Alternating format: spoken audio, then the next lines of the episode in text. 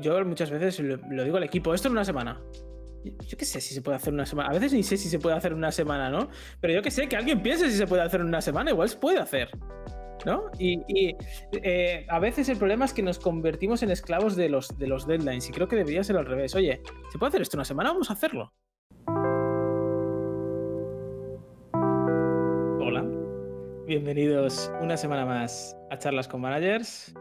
Volvemos con formato habitual. Y primero, Alejandro. ¿Qué tal? ¿Cómo estáis? y nuestro invitado de hoy, que nos conocimos por LinkedIn y hemos intercambiado podcasts, Dani Diestre. Bienvenido. Hola Jonathan, ¿qué tal Alejandro? Para que la gente te conozca y sepa un poco quién eres y qué haces, cuéntanos.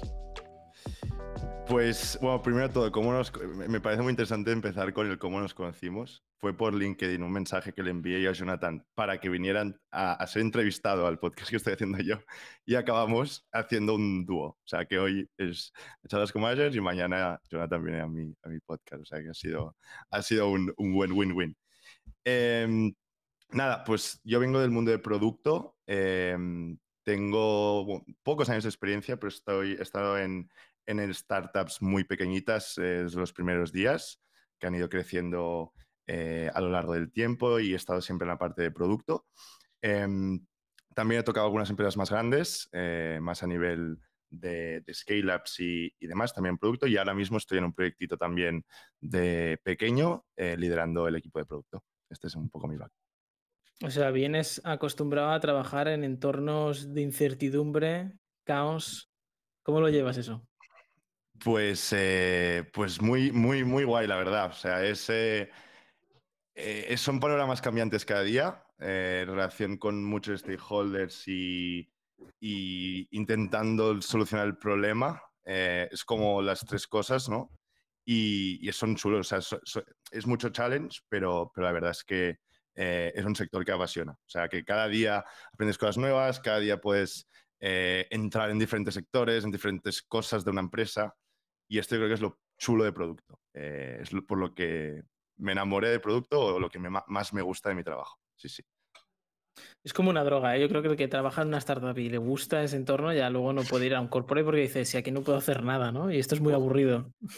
Sí, total, total, total. Sí, sí, total.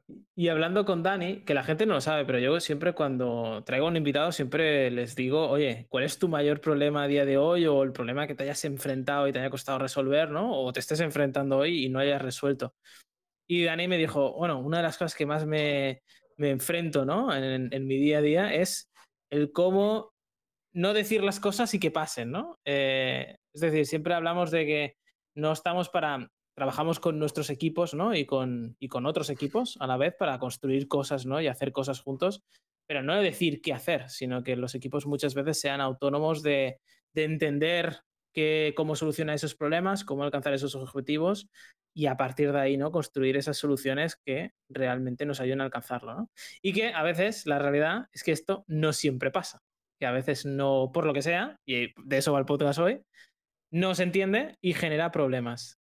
Entonces, ya yendo al grano, a vosotros, ¿en qué situaciones os ha pasado esto, ¿no? El, que hacéis algo y cuando sale del, horno es, otra cosa. Estabais haciendo una pizza y sale un bollo.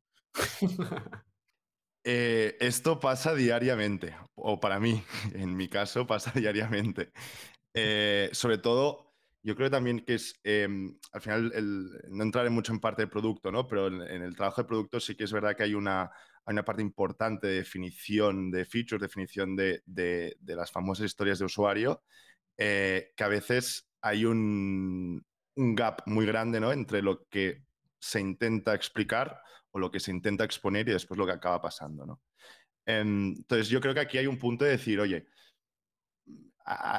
yo creo que aquí hay un punto de decir el sentido común, ¿no? O sea, el sentido común que es como el, el mayor de los amigos pero que a veces también puede ser el mayor de los enemigos, ¿no? Es decir, eh, en muchas tareas o en muchas cosas se plantean eh, teniendo en cuenta el sentido común y el sentido común no es suficiente. Entonces ahí es donde pueden haber frustraciones. En mi caso me ha pasado muchas veces, ¿no? De, eh, ya más en temas de producto, definiendo features y definiendo nuevas, nuevas tareas, nuevas, nuevas, nuevas funcionalidades de, de, una aplicación, pues eh, acaba resultando de que no es lo que se esperaba ni el stakeholder eh, en concreto, ni producto, ni nadie, ¿no? Entonces, eh, ¿qué pasa ahí? ¿Cuál es el problema? ¿Es problema de definición? ¿Es problema de la interpretación? ¿Cuál es el, punto aquí? Esta dicotomía es que la, veo explicada en, tantos tos porque me cuesta como, como elegir, ¿no? Porque hay tantas variables y tantas cosas que pueden salir mal. y yo creo que al final, el, punto de definir bien un problema y versus dar una tarea, es que lo, hemos hablado muchas veces, ¿no? maneras de resolver las cosas no hay una, hay infinitas. Eh, el tema es cuál de todas ellas te interesa más por coste, por tiempo, por talento, por impacto. Eh, hay tantas variantes que, y tantas cosas que pueden salir mal, que al final yo creo que definir bien el problema de base eh, es fundamental, porque cuando el problema de base está mal definido, todo lo que demás es que cae en cascada. Y, sobre todo al principio, ¿no? yo creo que en esta definición al, inicio es cuando, cuando más se falla. Y muchas veces, mm, esto lo, hemos hablado mucho, Jonathan, el ser humano por naturaleza no, no, no quiere traer problemas, quiere traer soluciones, aportar, ¿no? Eh, vamos por aquí, pero ¿en cuál de todas? es decir, hay muchas maneras de hacer esto. ¿Cuánto realmente de grande es este problema? ¿Cuánto nos preocupa? ¿no? Eh, y muchas veces, pues eso, tendemos a, asumir la tarea o a, dar tareas pensando ¿no? Eh, que, es lo, que más rápidamente va a, lo mejor solventarlo. No tiene por qué ser así.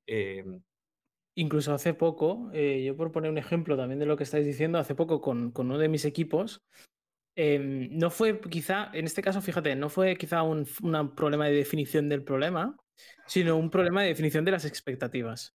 También. Es decir, eh, eh, creo que lo he dicho más de una vez en algún podcast, ¿no? Pero me repito para, porque, porque siempre hay que lo escucha por primera vez. Yo estoy en equipos de growth, ¿no? Y es desarrollo e iteración muy rápida de producto. Entonces, hay, un punto en el que nos convertimos esclavos de nuestro propio, nuestra propia cultura, ¿no? Y a veces sacamos cosas por ir más rápido, que no por ir más rápido es tan mejor, ¿no? Y, por ejemplo, hace poco nos pasó en, un proyecto concretamente que era, ostra, hemos ido demasiado rápido y estamos pensando en, oye, ¿cómo lanzo esto lo más rápido posible? Pero no estamos pensando del todo en resolver el problema o cuál va a ser, oye, pues a lo mejor le tienes que dedicar dos, tres días más, cambiar ciertas decisiones que has tomado eh, y arreglar eso, ¿no? Sí que es cierto que de todo lo que hemos dicho, yo creo que hay una parte muy positiva. Es decir, creo que cuando no decimos qué hacer y no se entiende, también significa que al equipo le estamos dando el ejercicio de tomar las decisiones. Y creo que eso en cierto modo es muy positivo. Yo estoy muy de acuerdo eh, en, esto, ¿no? En el hecho de que el equipo eh, defina un poco también las, las, expectativas, lo que se quiere obtener, el, output. No tiene que ser una tarea ni de uno ni de otro, es decir, tiene que ser un trabajo conjunto de todas las gentes involucradas en el proceso de desarrollo. En este caso, si hablamos de producto, podríamos extrapolarlo en otras áreas. ¿eh? pero la realidad es que muchas veces no es así. O sea, la realidad eh, si nos vamos al día a día, a lo que estamos acostumbrados, hay muchas veces que, por ejemplo, una de las cosas que, yo también me encuentro es a la hora de definir eh, o de encontrarse con problemas, definir problemas, hay muchos problemas subyacentes que no los sabes aún, ¿no? Entonces, hay muchas cosas que en el camino no lo sabes. ¿Qué, pasa aquí? ¿Cómo, ¿Cómo, se solventan estas cosas? Eh, ¿Tiene que estar la tarea súper super muy bien definida? No porque, porque entonces no, no, no vas a encontrar un buen output. Entonces, ¿cómo se hace mejor? ¿Se define mejor? ¿Es un problema de definición bien del problema? ¿O es un problema de, de, poder dar ownership y autonomía a todas las partes implicadas en el desarrollo para que cuando vayan a enfrentándose a estos pequeños problemas apliquen creatividad y apliquen eh, eh, resolución? Entonces, también es otro tema importante en el proceso de desarrollo, ¿no? Ok, problema muy bien definido, vas a encontrarte problemas que no los conoces y muchísimos otros. ¿Y cómo es este punto de hacer clic y que todo el mundo sepa por dónde tirar y, cómo atacar esos problemas pequeños? No es fácil, no es nada fácil.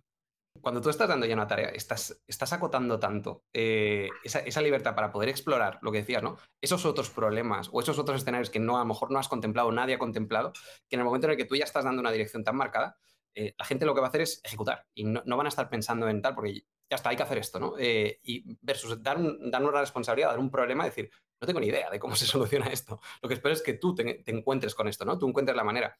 Y confiar realmente en esa persona y, y, al final yo creo que el mayor error cuando, cuando pasan estas cosas es no dar realmente, eh, o que las personas no asuman de verdad la, el ownership, ¿no? De, de esto es mío, yo me encargo de resolver esto, ¿no? Eh, nosotros hacemos, somos eh, culturalmente muy, muy, muy intensos en este sentido porque realmente es lo que, nos, lo que nos mueve a tomar decisiones y a conseguir que la gente realmente esté engaged. Porque dar tareas al final es lo que hemos dicho antes, que la puedes liar que Coloto también, pero obviamente más tasa de resultado en el momento en el que sabes que no hay un cerebro, sino que hay muchos cerebros buscando y pensando la mejor manera de resolverlo. Y ahí es donde todos estos problemas, ¿no? que van surgiendo luego en, más en la ejecución, que al final yo creo es donde siempre se falla todo, el happy path, está claro, oh, joder, pinta de puta madre, te viene el roadmap, los deadlines, el tal, el enlace, no sé qué. Qué bien queda el Figma, ¿eh? Cómo mola, cómo mola el kickoff. Eh, a la segunda weekly, ¿qué, pasa? Eh, ¿Cómo estamos? ¿no? Eh, todo eso, ¿dónde, dónde ha quedado? Pero me gustaría plantearos una dicotomía y a ver qué pensáis, ¿vale? ¿Qué opináis si es mejor eh, tareas muy poco definidas, ¿vale? Muy poco definidas, pensando mucho en el problema y dejando este concepto de creatividad y que la persona que coja la tarea sea el owner de esa tarea y end-to-end, esto es uno. O dos, tarea muy definida, muy bien definida, que, a ver, está claro que estoy pintándolo muy fácil, ¿eh? pero tarea muy bien definida eh, que, la, que la persona que la coja se rija solo en resolver checklists, pam, pam, pam, y habrán checklists que no estarán y se tienen que hacer. Entonces, estos mini problemas que nos vamos encontrando no están en el checklist, pero se tienen que hacer. ¿Qué creéis que es mejor? ¿El punto 1 o el punto 2? Eh, está claro, pero, pero no todo el mundo funciona como el punto 1. Yo conozco más el punto 2. Eh, es la realidad. Yo, te diría que depende, ¿eh? En cualquier caso. Es decir, em, un problema que es. Del problema. Depende del problema. Mejor del problema, te diría. pero no solo del problema, te diría. Mm, cuando. O sea, nosotros como managers al final mm, tenemos capacidad finita. Bueno, cualquier persona tiene capacidad finita, ¿no? Y tenemos que delegar en nuestros equipos al final para conseguir ciertas cosas, ¿no? Sí que es cierto que hay problemas que pueden ser más o menos amplios y estar más o menos definidos, ¿no? Yo en este caso siempre lo que planteo es, yo, yo creo que es fundamental que como managers o trabajando en equipo, lo que sea, sepamos las cualidades de, cada individuo y de a la hora de eh, asignar unos recursos a resolver un problema, seamos muy conscientes de qué estamos haciendo. ¿Por qué? Porque si tú eh, pones a una persona muy resolutiva, con mucha experiencia, a resolver un problema muy difuso, es, muy, es probable que llegue a buenas conclusiones y sea capaz de resolverlo. Si tú nos pones a una persona con poca experiencia, quizá, con poca capacidad resolutiva en base a esa experiencia, pues seguramente la tendencia, que es lo que decía Alejandro al principio, es que la, nos gusta encontrar soluciones. Y cuanto antes las encontremos, mejor. Y esto hace que muchas veces inventemos problemas donde no los hay. Simplemente porque ya tenemos pensado una solución para eso, ¿no? Y es muy fácil caer en esta, en esta trampa, ¿no? Alguien más, con más experiencia, al tener más aprendizaje en este tipo de errores, es más capaz de identificar, oye, cuándo me estoy enamorando de una solución y cuándo estoy encontrando realmente el problema que estoy tratando de resolver, ¿no? Y es capaz de definir mucho más allá que simplemente, oye, dámelo mucho más, más definido. Ahora bien, si tus recursos en ese momento son más limitados, pues a lo mejor tienes que echar un cable, definir o ir un poquito más, eh, acotar un poco más el problema. Yo diría que nunca hay que acotar la solución, simplemente acotar el problema y a partir de ahí dárselo a quizá a esta persona. Eso es al menos mi, opinión. Yo en mi caso, cuanto más me he involucrado yo o cuanto yo más participaba en la solución, y esto lo vi muy al principio, sobre todo cuando, cuando empecé, llevaba poco tiempo siendo manager, mi tendencia era mucho a esto, a crear la solución. Yo venía de ser individual contributor, es decir, muy centrado en ejecución, era un timing, ¿no? Eh, y, y, el cambio de esto de soltarlo, decir, hostia, sé que si lo hago yo, es que lo resuelvo en cinco minutos. Pero es que no quiero que, no, tengo que resolverlo yo. Tengo que conseguir que mi equipo entienda, lo asuma y vea lo que yo estoy viendo y que el día de mañana yo no, ya no pueda estar, o sea, ya no esté pendiente de esto, porque sé que esta persona está pendiente de ello, ¿no? Y es más esa frustración de decir, hostia, lo tengo que resolver. Y lo que decía Jonathan, ¿no?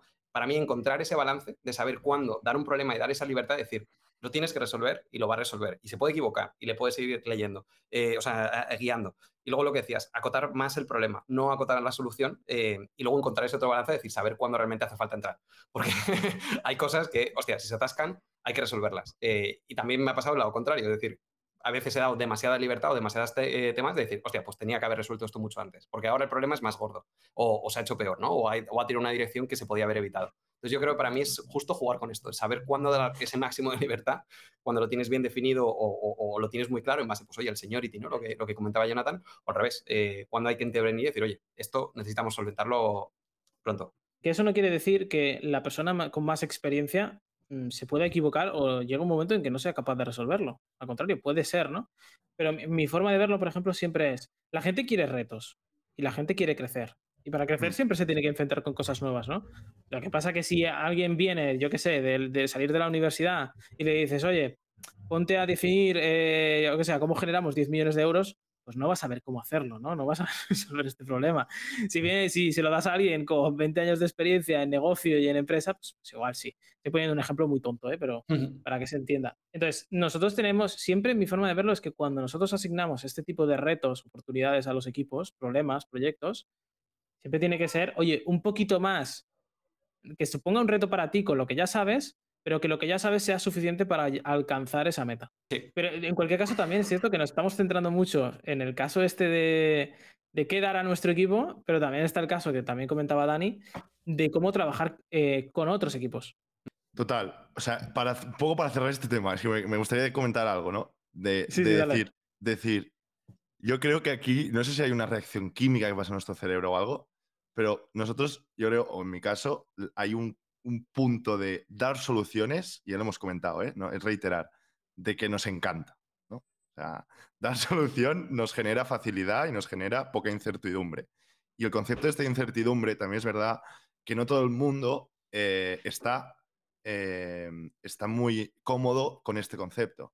Y esto es importante de entenderlo también, porque el, papel al final de, muchas veces, el papel de producto o el papel no producto, a lo mejor más project management o más gestión de proyectos y demás, es de, eliminar esa incertidumbre, ¿no? Es poder poner en un board o en un timeline de decir, vamos a hacer esto en el sprint 1, esto tal, tal.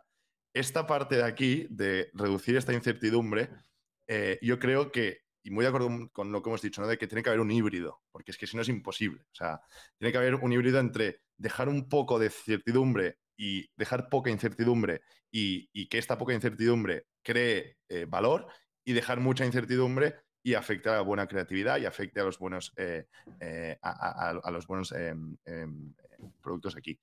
Pero para ya cerrar, es como no todo el mundo está súper cómodo en esto. Y esta también es mi experiencia. Gente que, y no hace falta que sea, hay una correlación entre junior y senior, totalmente, pero no tiene por qué ser junior o más senior estar más eh, cómodo o más incómodo con ello. Eh, y eso también creo que es, es importante detectarlo. Eh, sin más, sin más, más que, que, actuarlo, tienes que detectarlo bien antes, totalmente. Bueno, es que es, un tema también cultural, es decir, si tú defines que tu equipo simplemente se dedica a atacar una serie de tareas, ¿no? Imagínate un programador y simplemente su foco es desarrollar y nunca es pensar en, soluciones o en el problema para plantear soluciones, pues obviamente es una persona que se va a sentir incómoda en la incertidumbre, ¿no? Y en tener que buscar esas soluciones. Ahora bien, yo te diría, en el caso del trabajo en equipo, creo que es posiblemente el factor más potente para resolver este problema de eh, lo, que, lo que venimos al podcast, ¿no? Es decir, si al final tienes cinco cabezas pensando en un problema que está ahí, está más o menos definido, pero cinco cabezas pensando en ese problema, aquí sí que, bueno, termino y digo lo que creo que puede pasar, pero también creo que es más fácil el que llegara a algo que tenga sentido aquí, porque obviamente... Totalmente. Hay que levantar la mano y dirá, oye, eh, creo que esto no tiene sentido, ¿no? y, y, saldrán varias ideas y saldrá, y al final de todo eso saldrá algo, ¿no? Lo que también puede pasar es que en estos grupos también siempre hay alguien que lleva la voz cantante y toma las decisiones y no es la persona correcta que debe tomar las decisiones. ¿Os ha pasado o qué? O sea, yo creo que 100% es un, es un tema cultural. Depende de tu organización, es lo que hablamos. Eh, en nuestro caso, yo lo veo en Factorial todos los días. O sea, alguien que realmente no, no tiene esta inquietud de verdad por resolver un problema, de hacer lo suyo, de, este ownership, se queda muy atrás. Y, da pena, ¿no? Porque al final, cuando, sobre todo pues, cuando trabajamos con otros equipos en este contexto, se nota mucho. Y al mismo tiempo, lo que dice Jonathan, también siempre hay gente que suele tomar un poco más ese ownership, más ese liderazgo. También eso acostumbra mucho decir, bueno, pues usted sé que esta persona eh, va a tirar más, ¿no? Y al final, cuando todo el mundo realmente está engaged, que yo creo que es de lo más difícil, eh, porque todo el mundo ve el sentido, ¿no? En qué se está trabajando, por qué realmente estamos haciendo esto. Que por eso decía, muchas veces la definición del problema cuando no, la, oportunidad no está bien definida, si la gente no conecta con ellos, que no, no, no le van a poner ese empeño. Eh, y se nota mucho y ahí es donde, oye, pues dices, joder, estamos siendo mediocres, no estamos tal, porque esto mm, no, está saliendo todo lo mejor que podría salir, ¿no? O sea, ¿qué, qué nos está pasando? Eh, yo creo que recordar constantemente, yo en mi caso es eh, hacer preguntas constantemente. ¿Es esto lo mejor que podemos hacer en este tiempo? de verdad, este es, este es el, yo qué sé, el mejor copy que, hemos hecho en, en, la historia que podría ir aquí, el mejor diseño, la mejor decisión, la mejor tal, todo ah, hostia, ¿y por qué? ¿Por qué no estamos pensando de esta manera? Ah, oh, joder, es verdad. Y este mindset, mantenerlo vivo, mantenerlo y tal, para mí es, un trabajo constante eh, y yo, mi, figura como manager para mí está implícito. Porque a mí mismo, muchas veces, la tendencia, como hablamos, yo mismo caigo. Y tengo gente a mi alrededor que constantemente me baja a tirar y decir, ¿qué problema resuelve esto? Eh, toda esta historia que es como, ok, o sea, y creo que eso se contagia. Y lo que hablamos, ¿no? Culturalmente, creo que hace falta atraer este tipo de talento y tenerlo claro, decir, oye, nuestra organización, nuestro caso, por ejemplo, oye, pues funciona de esta manera. A mí hay una cosa que, que, me mata mucho, o sea, que no me gusta, que es cuando justo estabas comentando esto de, me he acordado, ¿no? De decir, estoy súper engaged en un problema, pero veo que a lo mejor no todo el mundo está engaged. ¿Cómo hago para que esté engaged todo el mundo?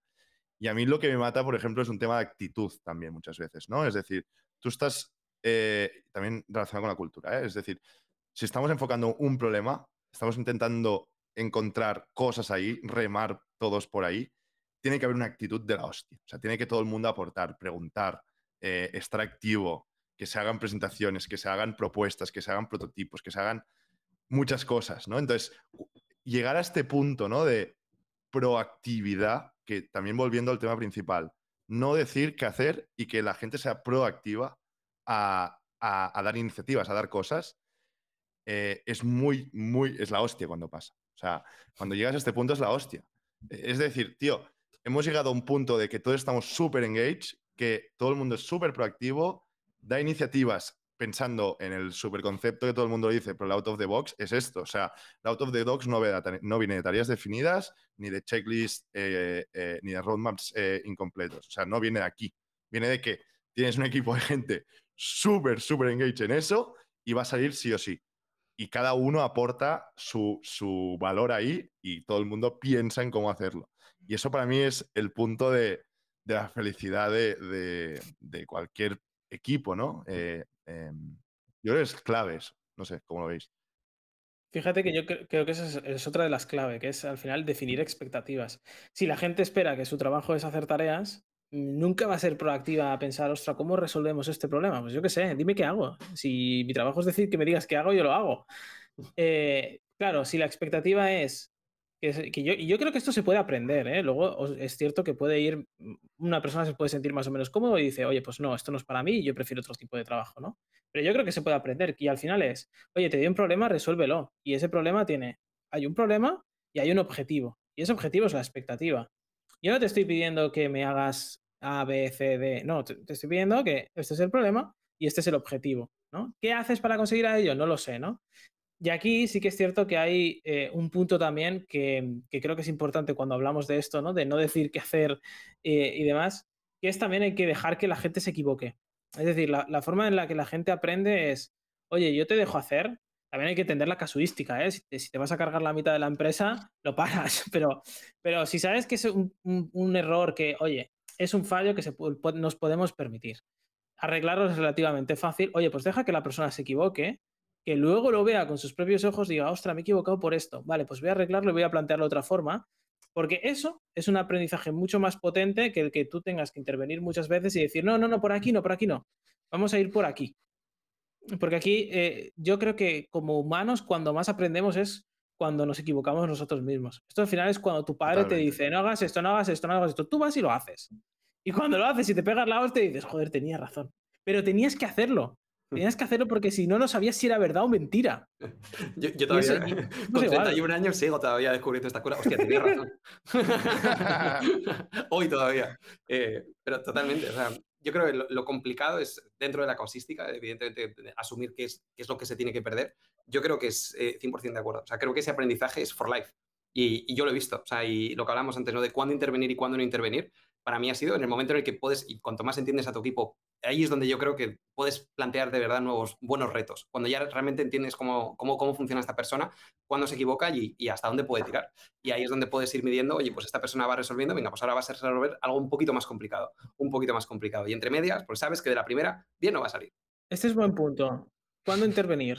Yo estoy súper a favor de que todo el mundo se equivoque. Eh, principalmente, creo que los primeros que nos tenemos que equivocar somos nosotros.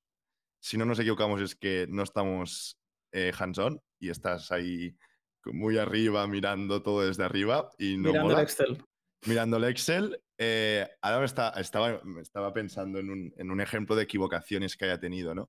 Que son millones, pero hubo una muy concreta que típico panel back office de, de, una, de, una, aplicación, ¿vale? Había un botón que estaba mal puesto y si tocabas ese botón, todo el funnel, todo el funnel se desconfiguraba, ¿vale? Entonces empezaban a, a desordenarse las cosas, no se traqueaba nada, tenías una campaña de paid puesta eh, para adquirir nuevos clientes y no se sabía qué pasaba ahí, ¿vale? O sea, una liada un poco, un poco, bueno, no estaba bien, ¿vale? Y, y, la lié. Entonces toqué un botón y, se, y todo a, se, se, fue a, a, al carajo. Entonces, en, en, ese caso, yo me acuerdo la reacción de mi manager, ¿vale? Que fue la de ir al equipo de ingeniería y decir, tíos, ha pasado esto, tenemos que solucionarlo. Y he sido yo, ¿vale? Cuando había sido yo, no había sido él. ¿no? Y entonces me ha hecho pensar de, de decir, hostia, lo piensas y dices, ¿es la, fue, es la buena ¿Es la buena praxis o no? Yo eh, digo que no. Yo, yo, creo que no. Yo creo que no. Y, creo que no por lo que estamos diciendo. Porque si la persona que se ha equivocado, en este caso yo, es la persona que tiene que solventar el problema en tu end, ahí ya, o sea, te digo que ya no te mueves a tocar ese botón en tu vida, pero ya entiendes muy bien cómo te funciona eso, entiendes muy bien el funnel, cómo, cómo está desordenado, por qué está desordenado, incluso puedes eh, eh, extraer otros learnings. Por lo tanto, en conclusión, equivocarse 100% y cuándo intervenir, que la pregunta de Jonathan, para mí, eh, intervenir cuando la persona se da cuenta, pero que la persona que lo haya provocado lo solvente. Eh, o sea, intervenir en el sentido de, de, no meter bronca, es decir, tío, esto está mal, ¿qué hacemos? ¿No? Es eh, que el, el caso que has comentado es, es, como el otro extremo, ¿no? Igual que decimos que no hay que buscar culpables, Exacto. tampoco hay que coger y proteger a alguien para que, ¿no? Yo, yo creo que aquí lo correcto es decir, oye, la has liado, vete y arréglalo. Exacto, está, no, no pasa más, nada, no más, todos no nos equivocamos, pero arréglalo. Si tiene que ir el manager a arreglarlo, entonces tampoco sirve de aprendizaje. Yo, es que lo primero que me ha venido es esto, es de, en, un, en un problema como ese, es que de quién es la culpa es que me parece tan irrelevante. O sea, da igual de dónde claro. venga el problema. El problema hay que solventarlo. Da igual que lo haya. O sea, luego esto ya es el feedback, eh, el aprendizaje, todo esto que estamos hablando. Pero ante un problema, buscar el culpable y tal, y, y el concepto este de paternalismo, ¿no? De proteger y tal, a mí es que me da igual. O sea, el problema es jodido, hay que arreglarlo. Luego ya veremos cómo, cómo, lo solventamos y todo esto y por qué ha pasado y, y, y, tal. Totalmente. Y respondiendo a la pregunta, estaba intentando pensar, por eso me, me he quedado callado, eh, ¿cuál es mi trigger? O sea, ¿cuándo realmente me nace el, el, impulso ¿no? de decir, hay que parar esto? o sea, tengo que entrar. Eh, y es cuando realmente descubro o entiendo bien eh, cuánto me está costando. Porque hasta ese momento... Con pasta, o sea, a nivel de revenue. Sí, Sí, porque al, al, final lo que te vas a costes, entiendo. O sea, en costes, sí. mejor dicho. Exactamente. O sea, es decir, hay, hay, puede haber muchos factores, ¿no? Pero realmente. es difícil ¿cuál? medirlo, ¿eh? Es, a veces es complicado medirlo. Eh, sí, exactamente. Sí. Eh, exactamente. Bueno, el, pero... coste, el coste es muy sencillo, ¿eh? O sea, al final, tiempo, seguro. si, tú, si tú estás tres, horas, tres días trabajando en un proyecto, tú sabes cuánto cobra esa persona al día y el coste de empresa. Sí, pero en, mi caso, pero en, mi, en mi caso, ¿no? La cagada que hice yo, por ejemplo. Eh, ¿Cuántos leads ah, se cayeron por culpa de, de, de que toqué el botón? ¿sabes? Claro, no, pero, no pero Alejandro está hablando de, de, de cuál es el momento de intervenir en, ¿no? en, en, algo que se está construyendo se está, o está pasando, ¿no? Y quizá, oye, ¿qué pasa? No sale, ¿no? O no está saliendo como esperamos. Eh, exactamente. O yeah. la persona no, no, le está resolviendo. En tu caso, yo creo, Dani, que eh, fue, fue, más un problema pues, esporádico, ¿no? Que apareció, hostia, se ha jodido esto. Eh, tal, yo me refiero justo sí, sí. a eso, ¿no? Lo, lo que vale, vale. Jonathan, cuando estás dando una oportunidad, una persona está, eh, alguien del equipo está resolviendo algo y oye, pues lo que hablamos, ¿no? En el camino, ese, ese pedazo de roadmap inicial, pues luego cuando en la ejecución, pues no va saliendo, hay cosas que se van cayendo todo esto, ¿cuándo, de, ¿cuándo intervenir o cuándo dejar que la persona, hostia, eh, eh, siga, siga adelante? Yo para mí el trigger, pensándolo frío, es 100% cuando, cuando, cuando tengo visibilidad realmente de cuánto me está costando esto, porque ahí es donde valoras realmente, oye, el, la resolución de esto realmente me está costando, a ver si va, va, a ser menos de lo que me está costando construirlo. ¿sabes? Y ahí es cuando dices, hostia, ¿por qué coño estamos haciendo esto? ahí, te acojonas y dices, voy a, voy a hacer algo sí o sí. Sí, sobre todo cuando algo, pues esto, no, no cerramos y decir, oye, ¿cuánto me está costando esto? Hostia, pues y ahí es cuando te haces todas las preguntas. ¿Qué estoy haciendo yo mal? Lo primero, porque ahí lo que hablábamos antes, definir las expectativas, ser, eh, dar un feedback muy claro, es decir, dar un problema, no la solución. Porque si hablamos de la solución es lo que hablamos, que hablar de la solución, a mí no me interesa hablar de la solución con mi equipo. Eh, me interesa hablar del problema, cómo estamos resolviendo esto. Porque el cómo, ya te lo he dado, o sea, es decir, confío en ti, para eso te he contratado. No me interesa hablar del cómo. Yo, creo que hay varias formas de hacerlo. O sea, creo que este es un trigger fundamental. Es decir, eh, y yo creo que ya casi es un red flag, ¿no? Cuando dices, ostras, esto no está saliendo, ¿por qué no sale? Lleva mucho tiempo, ¿no? Y al final, yo siempre digo, como managers, nosotros sabemos el coste de las cosas, o lo podemos intuir. Y sabemos cuando algo, oye, vale, esto se ha pasado un día, pero cuando ya se ha pasado una semana, ya dices, mmm, pasa algo, ¿no?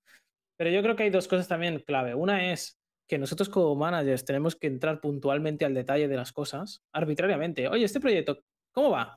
¿Y qué estás haciendo? Y, ah, vale. Y entenderlo, y aquí entender el problema y el objetivo, o crear dinámicas en las que el equipo comparta lo que está haciendo, de alguna forma, y se compartan entre ellos. Porque es lo que decía antes, creo que el, concepto de que varias cabezas piensen es cuando mm, alguien levanta la mano y dice, oye, creo que esto no tiene sentido. Entonces, crear este tipo de cosas son las que nos pueden ayudar a, detectar esto, ¿no? Y saber cuándo quizá entrar, ¿no? Si yo al final hablo con alguien, ¿no? Entro al detalle de un proyecto, le pregunto el problema, le pregunto el objetivo, yo puedo mirar la solución y decir, oye, creo que no estás resolviendo el problema, creo que no estás llegando al objetivo. Lo puedes, lo puedes intuir como manager por tu experiencia, ¿no? A partir de aquí, ¿qué hacer? ¿Intervenir o no? Yo creo que depende del proyecto. Oye, ¿es un proyecto clave que tiene un coste importante que, ostras, no nos podemos permitir hacerlo mal. Oye, mm, paras en seco, cambias de rumbo, dices, oye, por aquí no, vamos en la otra dirección. Que no, oye, yo creo que es un momento para simplemente hacer reflexiones a la persona. A mí me gusta mucho el no decirte qué hacer ni, ni, darte la, cosa hecha, pero plantearte preguntas que te hagan llegar a ti quizá al, al punto en el que, ah, vale, ostras, pues igual no lo estoy planteando bien, voy a darle una vuelta, ¿no? Llegar a este punto y que te vayas pensando que tienes que buscar otra solución yo creo que es la forma de actuar. Y sobre todo porque a veces nosotros tenemos como en mente soluciones ya a problemas, Ya tenemos un problema, ya muchas veces tendemos ya a pensar nosotros también la solución, ¿no?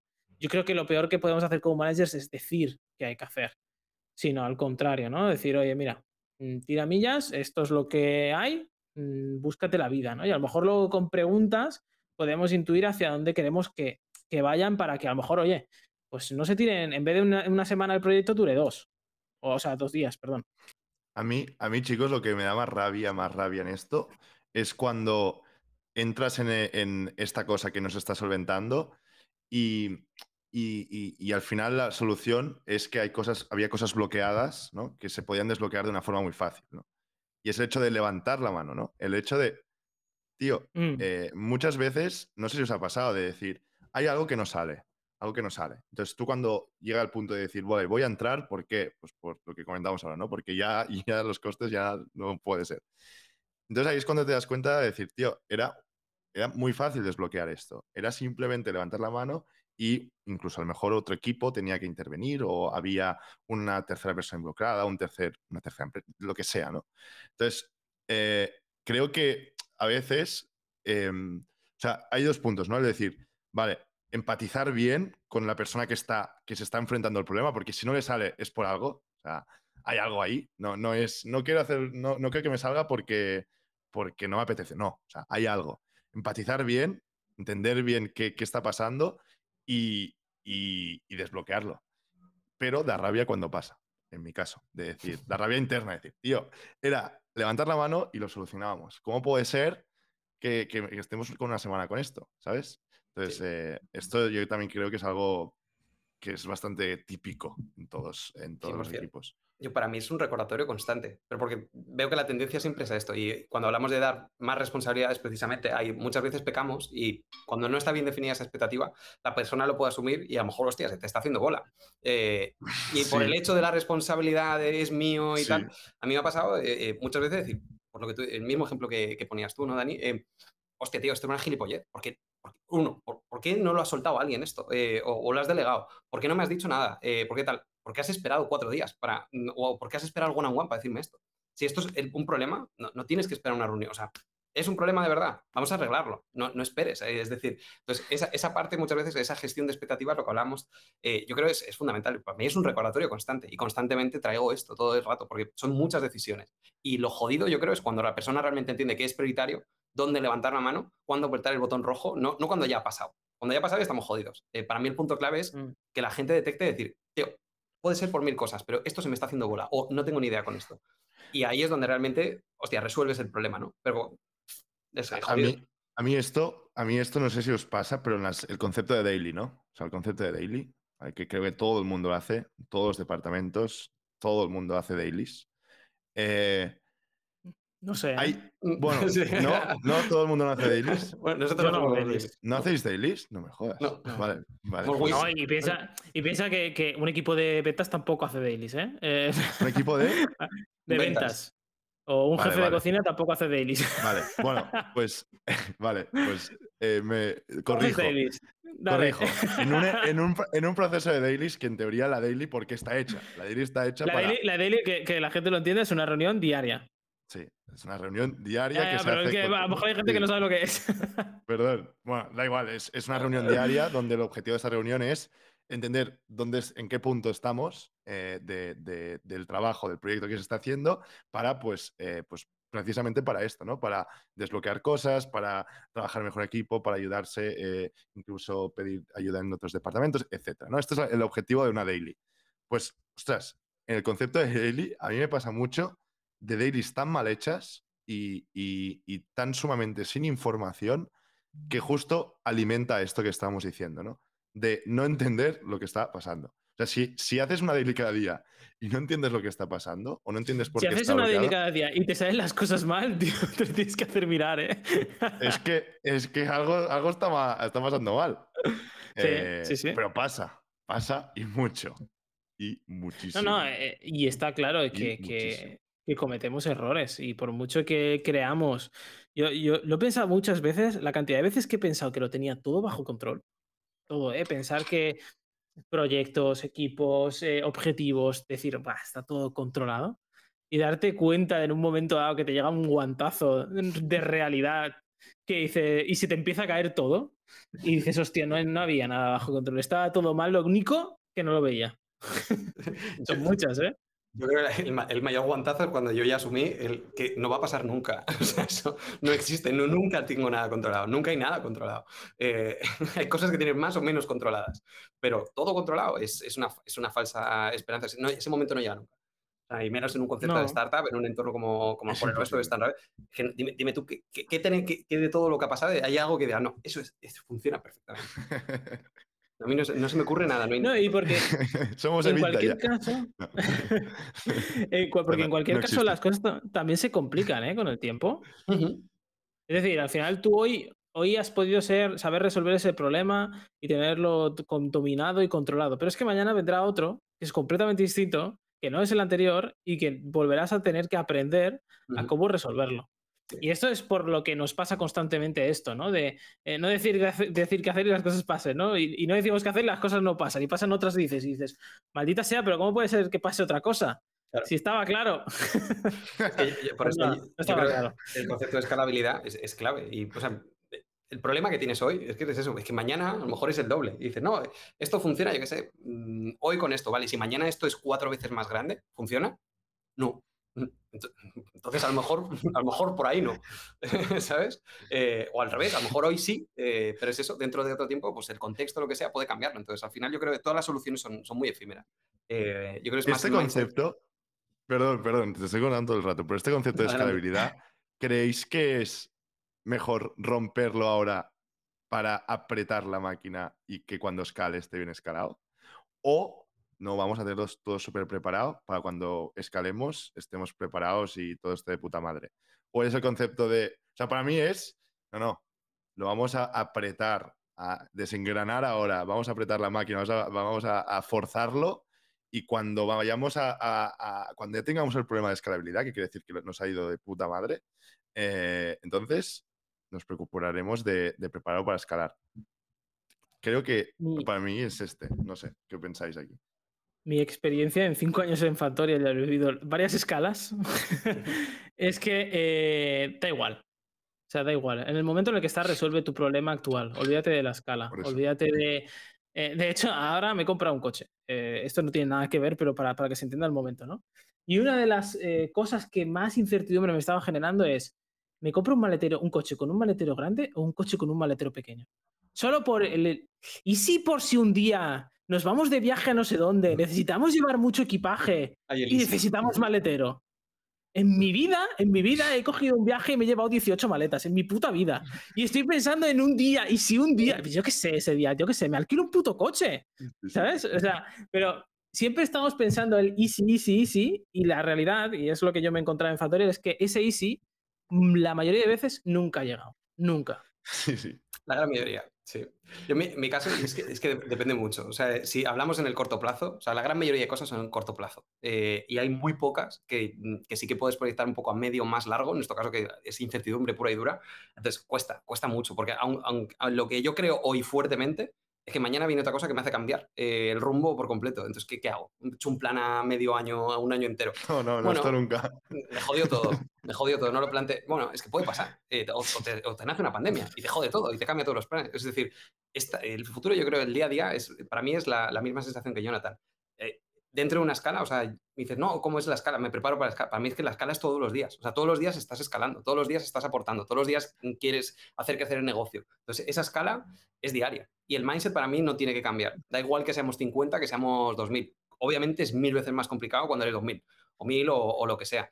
Un equipo más reducido y tal. Pero el mindset para mí, y es lo más jodido a nivel cultural, es mantener ese mindset, aunque seas 1000, 1500. Porque al final es lo que, lo que resuelve las cosas. Y dedicar más o menos tiempo es lo que hablamos. Eh, depende mucho de la, de, de, la, situación, pero para mí es constante. Uh -huh. Para ir acabando, yo creo que hemos dicho que una de las claves al final es definir estas expectativas, ¿no? Dentro de, oye, el, no, te digo qué hacer, pero de alguna forma te, te genera unas expectativas, ¿no? O lo que espero de eso.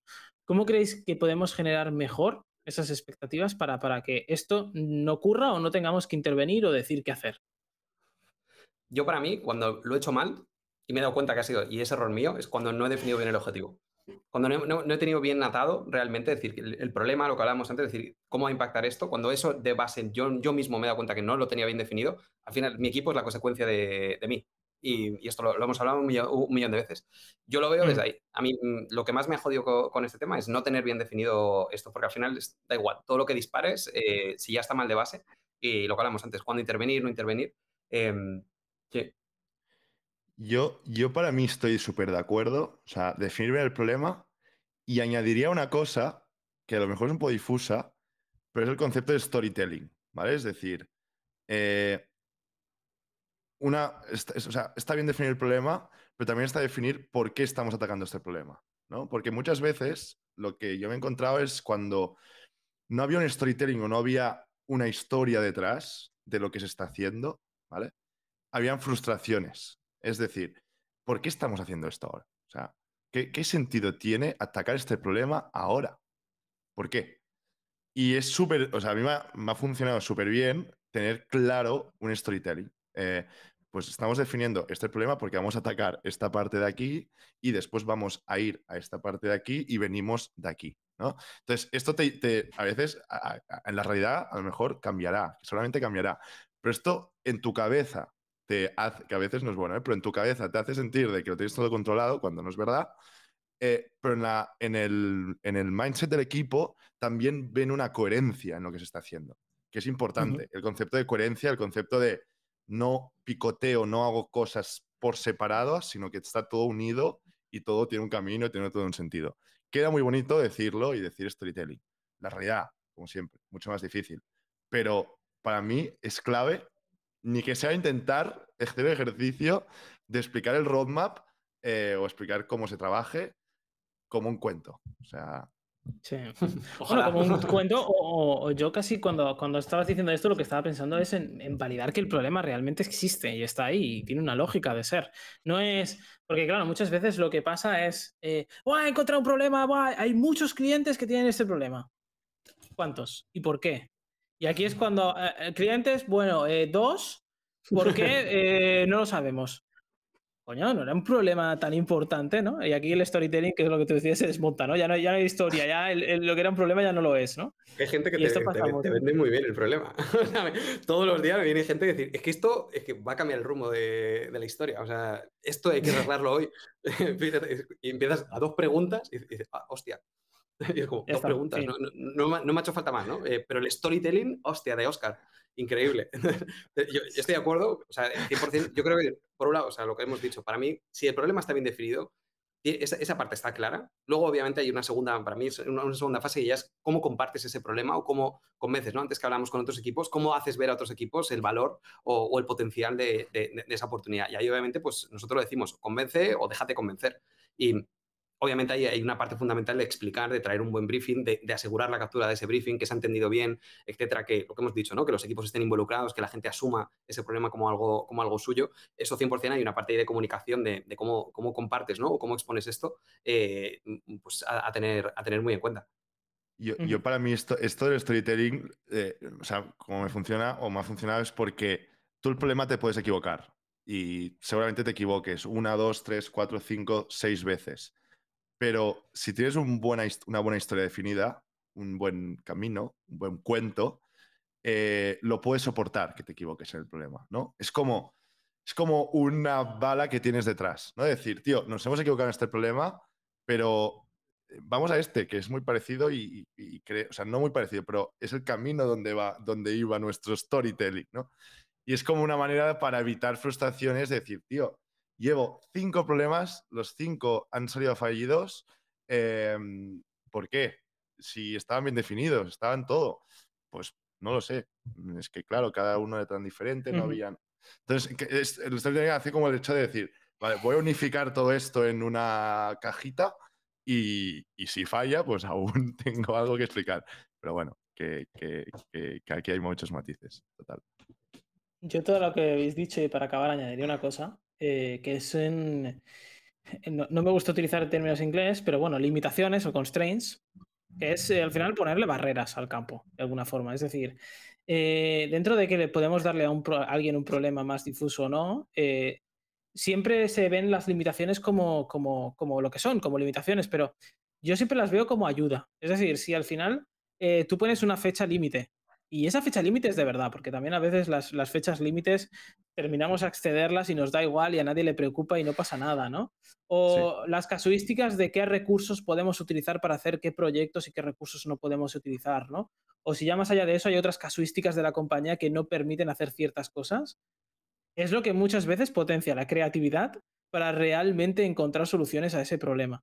Porque a veces cuando el, espectro es tan, tan amplio, y esto lo hemos dicho muchas veces, si a nosotros nos dan tiempo infinito, y cuanto tú más, más lejos te cae algo en el tiempo, más tiendes a alargarlo. Y al final terminas el último día haciéndolo, porque es el es el límite, es la barrera, es lo que te marca algo, ¿no? Hmm. Yo creo que para también ayudar a definir esas expectativas es súper importante marcar y dejar muy claros estos límites. Y si se van a pasar o nos vamos a acceder, eh, ostra, poner también muchos límites del por qué nos estamos excediendo, qué, qué, exactamente ha fallado y por qué, qué hemos detectado que ha cambiado de lo que pensamos inicialmente para poner estos, estas expectativas y que ahora no se cumplan. ¿no? Lo mismo con el objetivo y el problema que hablábamos antes. O sea, el problema de trabajar con problemas es este. O sea, que si no te defines bien estas limitaciones, se alargan el tiempo y, puedes estar infinito tiempo ahí. Eh, si se trabajara no con problemas, con soluciones, sería más fácil. Eh, pero como trabajas con problemas, eh, claro. o sea, es mucho más fácil, pero como trabajas con problemas, tienes que acabar limitaciones, totalmente. O sea, si no empiezas a, dar vueltas y vueltas y vueltas, y tiene que haber un pro fins aquí y, seguimos esto, esto, esto, se lo puede, yo, yo muchas veces lo, digo al equipo, esto en una semana. Yo qué sé si se puede hacer una semana. A veces ni sé si se puede hacer una semana, ¿no? Pero yo qué sé, que alguien piense si se puede hacer en una semana, igual se puede hacer. ¿no? Y, eh, a veces el problema es que nos convertimos en esclavos de los, de los deadlines y creo que debería ser al revés. Oye, ¿se puede hacer esto una semana? Vamos a hacerlo. Sí. Yo soy y la realidad es que cuando, cuando se plantea desde aquí se hace, ¿eh? O sea, pasa. Yo, Cuando el deadline es algo que se puede mover y es algo, eh, ¿sabes? Eh, que está ahí flotando en el aire, que mm, hay un deadline. Eh, no pasa. Sí, 100%. O sea, yo, y me he dado cuenta que cuanto más, más juegas con eso, hostia, mi, equipo ha aumentado la eficiencia una barbaridad. Y cosas que antes planteábamos, decir, hostia, no, no, no, me acuerdo la primera vez que planteamos una cosa, eh, estamos, queríamos hacer un, no un vídeo, una, una, historia, no, tal, empezamos a bajar, joder, no es todo, si queremos tenerlo, tres meses. Estamos sacando vídeos en menos de una semana. ¿Qué cojones? O sea, decir que obviamente no, no, es ese approach, pero ese approach era realmente el, el, importante, porque como, oye, pues a lo mejor hemos encontrado una manera mucho más ágil, mucho más tal, y así, eso ha sido decir, vale, esto nos lleva tres meses. Luego, obviamente, vas bajando, vas bajando, bajando, hasta que llega al punto de decir, oye, podemos hacer esto en una semana, y se puede. Te aseguro que se puede. Y hay muchas cosas que se pueden hacer. No van a estar perfectas, a lo mejor no, no van a ser la hostia, pero resuelven el problema. ¿En cuánto tiempo puedo sacar esto? El mínimo tiempo, lo, mínimo que pueda resolverlo, ¿no? Eh, ese concepto de MVP, pero, eh, hostia, limitado por el tiempo, a mí me parece un, reto. Y ahí es donde realmente te estrujas, porque todo lo que no es necesario se va fuera. El nice to have, no, esto, no, no, que tenemos una semana. ¿Cómo coño lo hacemos? Yo, yo en mi caso soy de un desastroso para dar tiempos, o sea, siempre me equivoco, malísimo, o para arriba o para este, abajo. Este, pero este, este es el problema, este es el problema, no te equivocas. Di, una semana. Y en una semana esto tiene que estar. Sí. y si no se puede, te enteras. Aquí, a, ver, hazme caso. Te enteras. Claro que te enteras. Prueba, prueba, prueba esto que te estoy diciendo. Dani, o sea, lo voy a probar, pero a ver, siempre, siempre tengo. O sea, en mi, en mi trabajo, en otros hay diferente. En mi trabajo siempre hay la parte de, de, de desarrollo que, que, es un poco quien marca. Ya, ya, pues sí, pues yo también. Vale, vale. Te lo estoy diciendo por eso. Pero, pero pues ya, ya, ya, me dirás cómo sale, porque a mí no me compra esto. O sea, yo hago para pesar las features, no sé, lo hacéis, pero hago el poker, eh, Planning Poker, que es la mejor herramienta que, que, que he trabajado en mi vida. Eh, no, no, la, no, la, habíais escuchado esta. Yo, yo no la conozco. Esta, esta, es muy, o sea, esta a mí me gusta mucho y a veces me, me, me vacilan ¿eh? El, eh, los ingenieros con ello, pero bueno. Eh, sí, es que no es tan buena si te vacilan. No, no. Me, o sea, me gusta mucho el output, pero el, durante el proceso de implementación no ha sido fácil. Pero creo que lo he conseguido. Y básicamente la herramienta esta es una manera de pesar, o sea, de dar timelines a cosas, o sea, de ponerle días, horas, es eh, coger una, una, una, una, mesa de póker virtual, ¿vale? Donde tú das un link y envías un link al equipo y cada persona se pone en, su sit. Y entonces hay unas cartas de días, ¿no? Uno, dos, tres, cuatro, cinco, tal, tal, tal.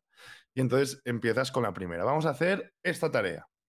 Eh, ¿Cuánto tiempo tarda? Entonces, cada persona vota su día, las cartas están sin, eh, o sea, escondidas y llega un momento que tú las, las, muestras a todo el mundo. Entonces, pues ves, ves aquí, rollo, una pifustio de, de, números, ¿no? Uno que ha votado un 1, el otro que ha votado un 3, el otro un 5, el otro un 8, y dices, a ver, Dios, ¿cómo puede ser que haya una persona que haya votado un 1 y una persona que haya votado un 8? Vamos a ponernos de acuerdo.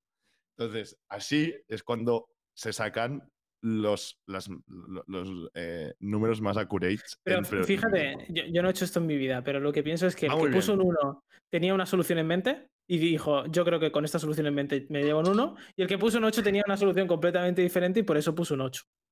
Ah, yo lo que he visto es que yo he dado un proyecto, hace poco hemos hecho un proyecto y dije, esto tiene que estar una semana, es lo más urgente que hay ahora mismo y hay que arreglarlo ya, hoy, una semana. Una semana. Si esto no digo una semana, ese proyecto es un mes, literalmente. Obviamente esto no lo puedo hacer siempre porque me matan, pero... se frustra, hay eh, frustración también detrás aquí. Pero, o sea... pero ojo, porque también el mindset que genera eso, a mí me parece la hostia, porque el equipo lo saca en una semana y el mismo equipo dice, hostia, lo, saca. lo, lo hemos sacado en una semana. ¿Y, porque saca y, y, y estamos no estamos hablando de que están trabajando 24 horas, ¿eh? O sea, sí, sí. lo saca Horario con creatividad. ¿no? lo saca con creatividad pensando, tengo que sacar esto una semana, ¿cómo lo hago? Eso es. Ya no es, no, no, es que tengo que hacer todo esto y me va a llevar uh, esto dos semanas, esto tres, esto cinco, esto ocho, bueno, un año el proyecto, ¿no? No, no, no, esto es una semana. ¿Cómo lo vas a hacer para hacerlo en una semana? Búscate la vida. Exacto. Sí. Pruébalo, pruébalo, pruébalo. Eh, me van a ¿Sabes, ¿sabes cuál es si la, voy con la el realidad? póker y con estas cosas, me van a decir, tú que de una semana, ¿qué, qué dices, tonto? O sea, tira para ahí. ¿Sabes? Pero, ¿sabes? Yo no sé Dani tú, yo no, yo no sé Dani, pero yo, yo esta afirmación la hago muy contundente. En mi vida, en mi vida, he puesto una fecha de fin bien.